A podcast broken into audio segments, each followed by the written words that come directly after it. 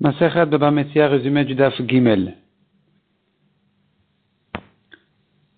On a vu dans la Mishnah de quelle manière traiter un cas de doute entre deux personnes, une dispute entre deux personnes à qui ça appartient.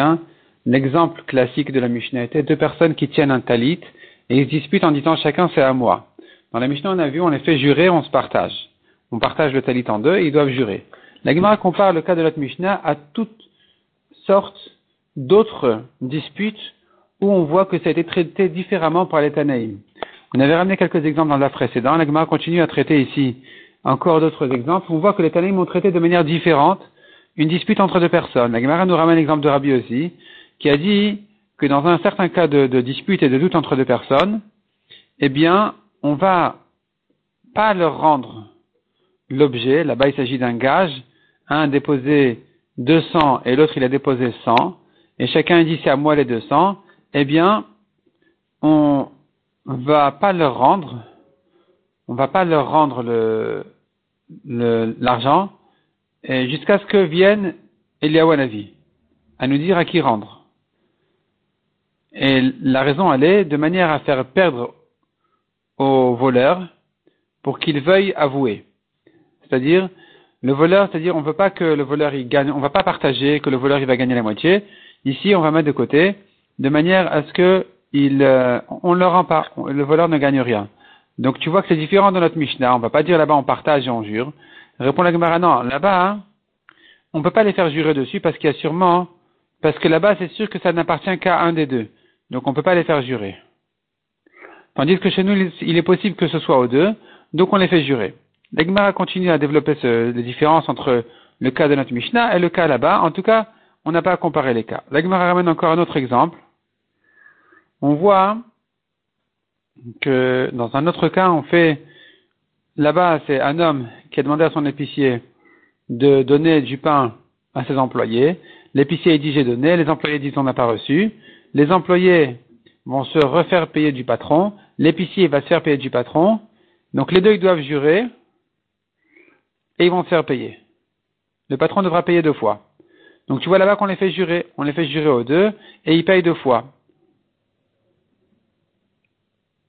Pourquoi on ne dit pas là-bas aussi de prendre l'argent et de le mettre de côté jusqu'à ce que vienne Eliaou?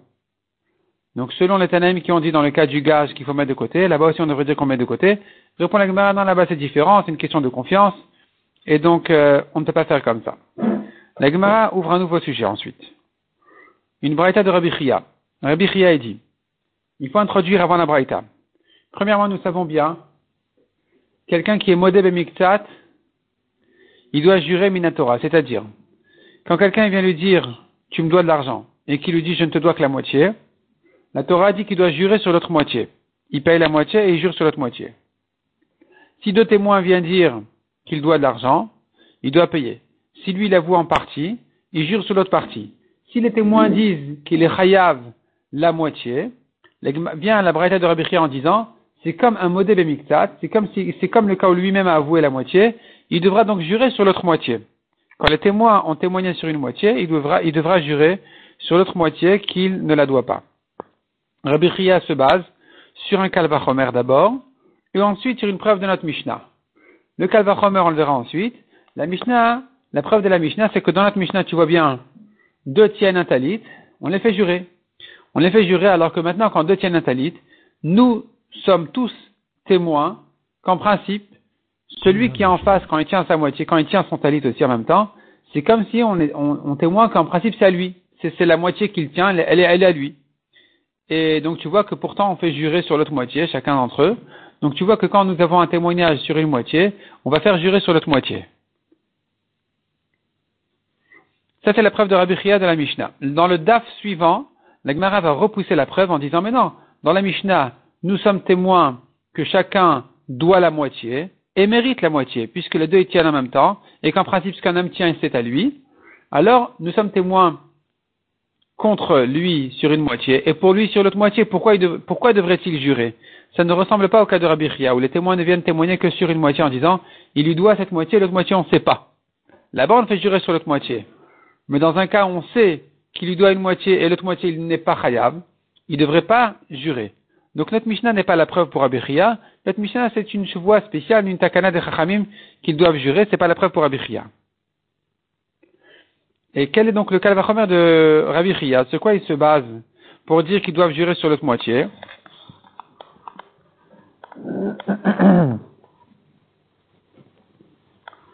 Premièrement. Et deuxièmement, pourquoi on aurait cru, pourquoi on aurait cru qu'il ne doit pas jurer? Alors la Gemara dit d'abord, on aurait cru qu'il ne doit pas jurer ici, parce que quand nous avons deux témoins qui disent c'est un menteur sur la moitié, on aurait pu croire qu'on ne va pas les faire jurer sur l'autre moitié. Parce que tu vois bien que c'est un menteur, donc ça servira à rien de les faire jurer, il va jurer à faux aussi.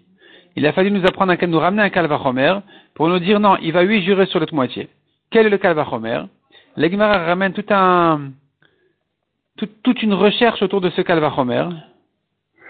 Et l'Agmara repousse à chaque fois les propositions du Kalvachomer et finalement la conclusion de l'Agmara elle est de dire comme ça. La conclusion se trouve dans le DAF suivant et ça commence à se développer dans notre DAF ici.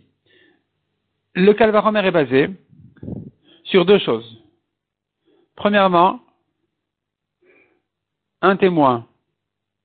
Un témoin qui dit à un homme tu es chayav et l'homme il dit je suis pas tour, même sur toute la somme, il va jurer contre le témoin.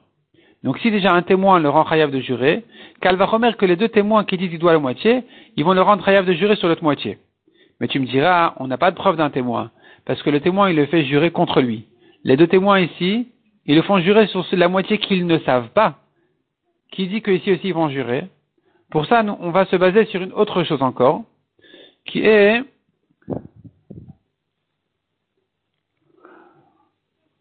qui est l'homme lui-même, quand il avoue la moitié de la dette, ça le rend chayav sur l'autre moitié. Donc tu vois qu'un homme, par sa parole, sa, parole le rend chayav de jurer sur ce sur quoi il n'a pas parlé. Il dit je dois 50, il va jurer sur les 50 autres. Donc les témoins aussi disent il doit 50, il va jurer sur les 50 autres. Mais tu me diras, mais de sa propre parole, de lui-même, on n'a pas de preuve non plus. Parce qu'un homme, il est plus fort que des témoins.